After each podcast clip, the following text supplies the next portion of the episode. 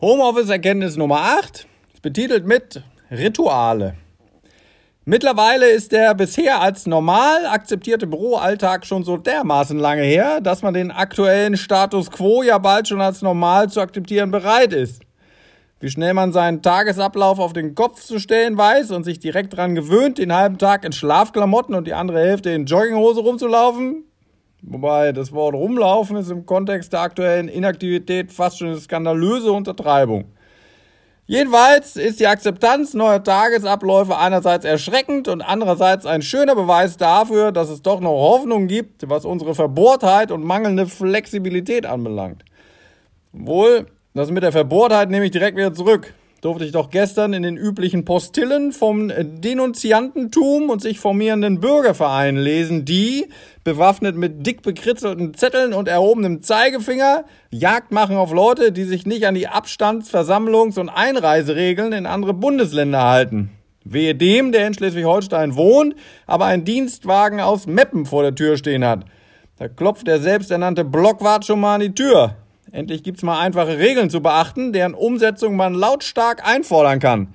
Man könnte sich auch einfach hinsetzen und mit seinen Füßen spielen, aber nein, man muss ja anderen Leuten mit seinem Scheiß ohne den Weg auf den Sack gehen. Wir schweifen ab. Gestern las ich, dass jeder Dritte mitgemacht hat beim Hamsterkaufen.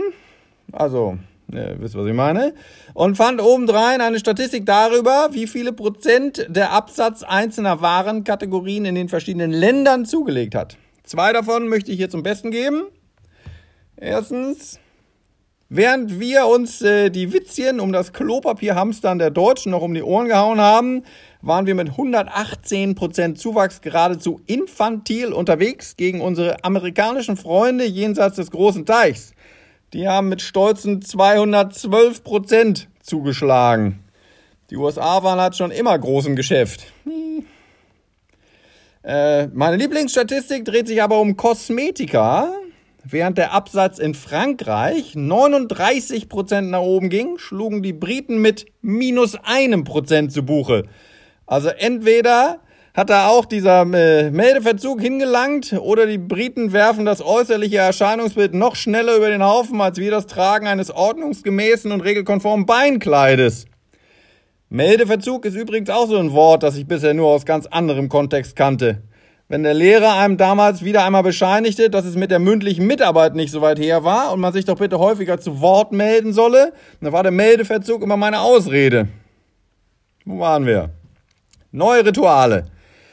Die Verstellung der Uhr am letzten Wochenende hat meinen Biorhythmus komplett den Rest gegeben. Aber anstatt länger zu schlafen, was definitiv angebracht wäre, quäle ich mich mittlerweile noch früher aus dem Bett, um vor dem Start des täglichen Videokonferenzmarathons nicht nur Zeit zu haben, mein verfallenes Äußeres zu restaurieren, sondern vor allem auch mal in Ruhe was wegschaffen zu können. Das sich daraus ergebende Schlafdefizit bahnt sich dann mittags den Weg, äh, was uns direkt zum nächsten neuen Ritual führt, Siesta. Aufstehen vom Schreibtisch, flugs in die Küche, eine Kleinigkeit essen und ehe man sich versieht, liegt man auch schon im Bett für einen 20 Minuten Powernap. Das, meine Lieben, äh, könnte in der hoffentlich baldigen Rückkehr, äh, was? Achso, das, meine Lieben, könnte nach der hoffentlich baldigen Rückkehr ins Büro zum Problem werden. Habe ich das Mittagsschläfchen doch schon nach nur wenigen Tagen überaus schätzen gelernt.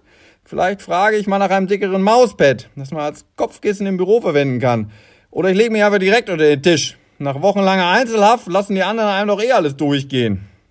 Und ich sauf zu viel Kaffee. Himmel! Der Weg in die Küche ist eindeutig zu kurz.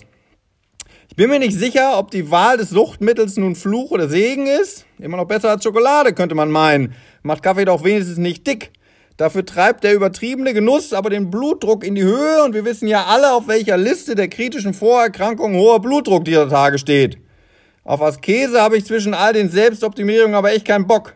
Die ewige Flut an gut gemeinten Vorschlägen für diese Serie, jenen virtuellen Sportkurs, das drölfzigste Hörbuch und den noch nie dagewesenen Meditationsworkshop ist er zum Glück mittlerweile veräppt. Ich hatte mich ohnehin gefragt, wer den ganzen Schmonz denn eigentlich konsumieren soll. Heißt das Ding noch Home Office und nicht Home rumgammeln? Vielleicht habe ich es ob meiner endlosen Tugendhaftigkeit aber äh, nur noch nicht begriffen und bin der einzige Affe, der nicht mit dem Laptop auf dem Sofa sitzt und zwischen dem Griff in die Chipstüte und zur Fernbedienung ab und an mal halbherzig auf eine Chatnachricht antwortet, um Anwesenheit zu suggerieren. Als Azubi in einem großen Versandunternehmen hatte ich damals das Beschäftigt-Aussehen äh, professionalisiert. Ich glaube, ich nehme das alles viel zu ernst. Morgen stelle ich mir keinen Wecker, wenn ich mich zuerst äh, zur Siesta da niederlege. Können mich alle mal. Gute Nacht.